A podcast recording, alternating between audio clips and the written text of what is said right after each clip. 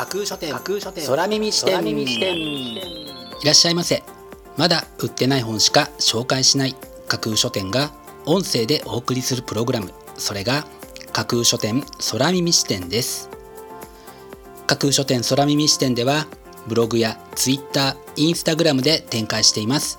架空書店のコンセプトまだ売ってない本しか紹介しないを軸にしてこのプログラムをお送りしていきます読書の目を休めるためにページをめくる手を少しだけ止めて聞いていただいてもいいですしもちろん読書しながら聞いていただいても OK 気になったタイトルやトピックは読書ノートに書き留めておくのもおすすめです。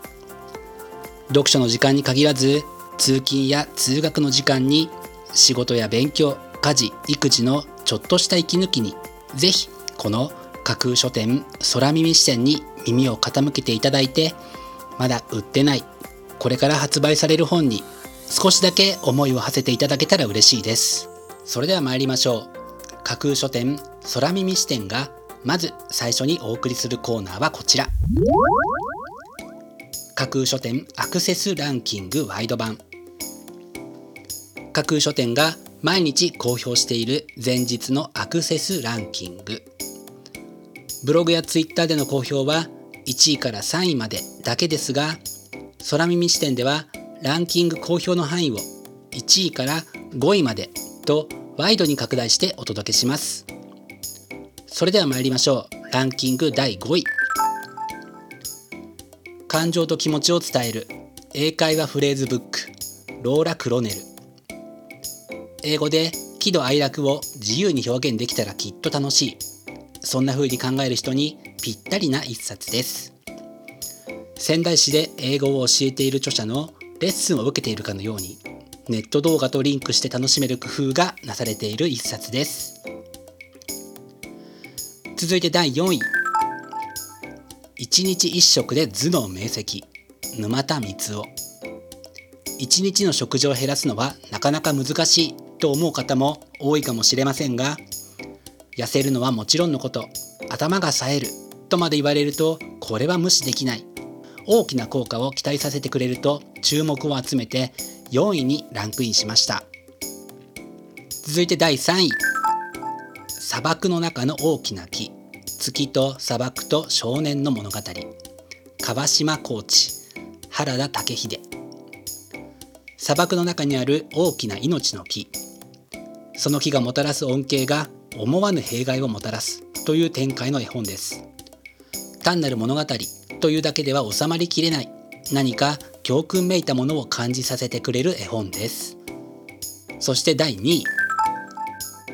英策ノート。窪之内英策の絵の仕事。窪之内英策。イラストノート編集部。ツルモク独身寮という漫画で名を馳せた著者がイラストレーターになって手掛けた作品を集めたこちらの一冊。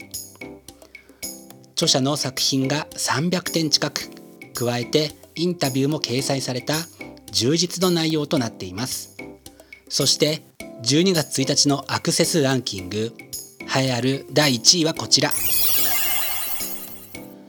余命3000文字紫ギャテ。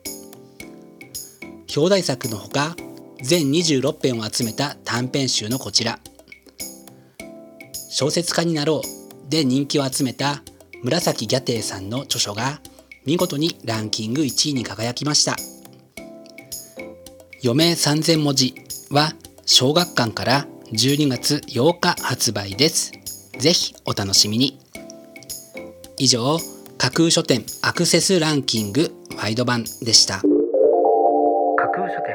空耳視点。お送りしています架空書店空耳視点。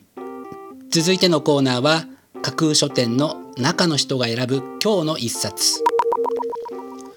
このコーナーではランキング外になってしまった本や架空書店で紹介できなかった本についてお話ししていきます。本日架空書店の中の人が選んだ本はこちら。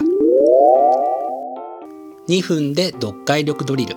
西熊俊也年齢を問わず自分の読解力というものは誰しもが気になるものだと思います。文章から内容をきちんと理解できているのか。ちゃんと意図を読み取れているのか。そんな不安を払拭するためのドリルです。こちらの本の紹介文は実際に使える読解力を鍛えられる本と銘打っています。2分という非常に短時間で取り組めるというのも興味深いですよね。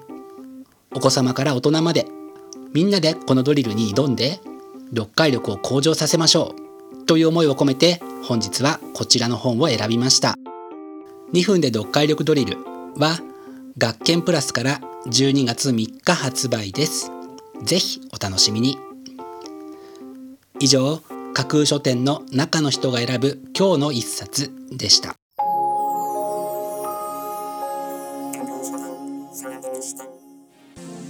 お送りしています架空書店空耳視点。最後のコーナーは明日12月3日の架空書店予告編です。